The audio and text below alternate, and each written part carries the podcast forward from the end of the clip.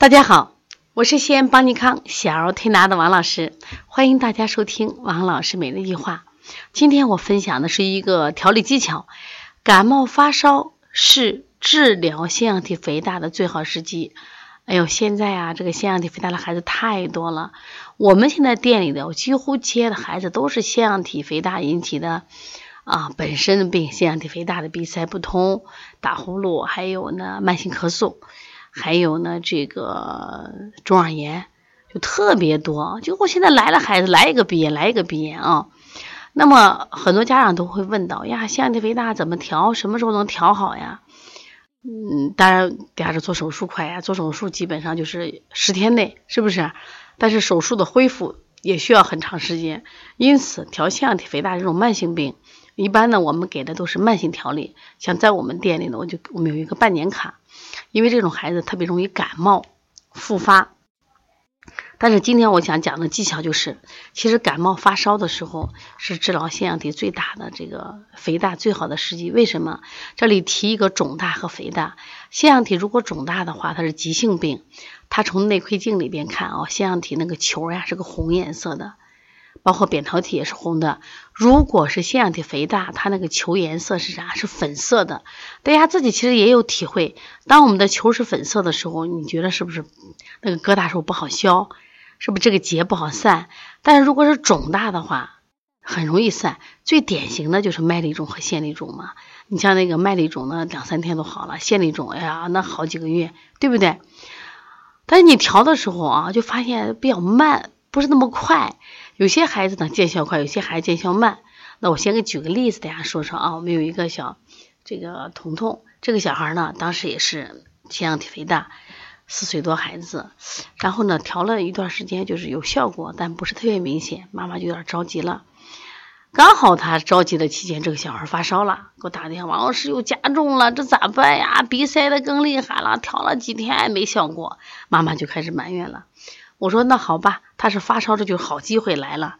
他说发烧还好机会，我这一发烧，他就是肥大就变成肿大了，就变成急性病嘛。他只要是及时把这个感冒发烧调好，他就马上就缩一截子就一下缩小了。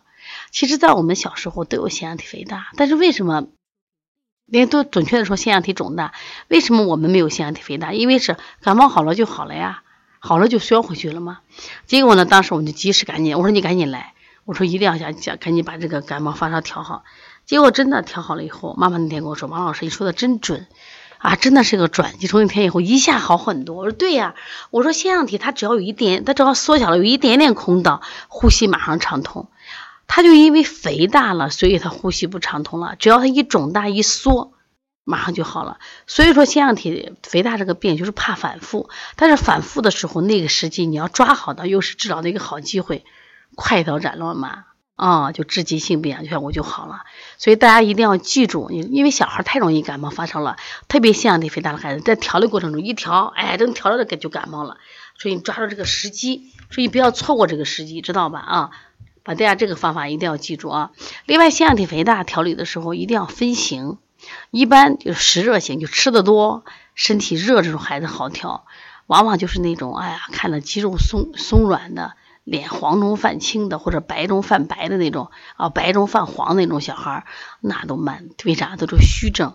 这样说，虚不受补，补气也补不上，补阴补不上，是不是？所以这种孩子就比较难。但是总的来说，鼻炎腺样体肥大的孩子还是可以用推拿来治疗了。也希望大家相信推拿啊，选择比如说我们选择或当地的小儿推拿馆都可以，因为毕竟腺样体是人体的一个。免疫系统摘除了，其实真的很可惜，因为我们接了很多摘除的孩子，他们又都有很多后遗症。当然，有些孩子可能做完啥也没有了，很多孩子做完以后，啊啊啊，太能清嗓子了，因为他鼻咽部一个最重要的什么呀，就是免疫系统、免疫器官没有了，所以我们说空气中它是很脏的，所以说我们的鼻咽腺样体啊，包括我们的鼻黏膜啊，都是起到过滤的作用，结果呢？你把它切了以后呢，这种过滤没有以后呢，它就直接侵入到肺，说对孩子还是有伤害的。所以大家有条件的话，还是选择推拿治疗腺样体肥大啊！一定要记住，感冒发烧是治疗腺样体肥大最佳时期，一定要记住这一点啊！如果大家有什么问题，可以加我们的微信幺八零九二五四八八九零。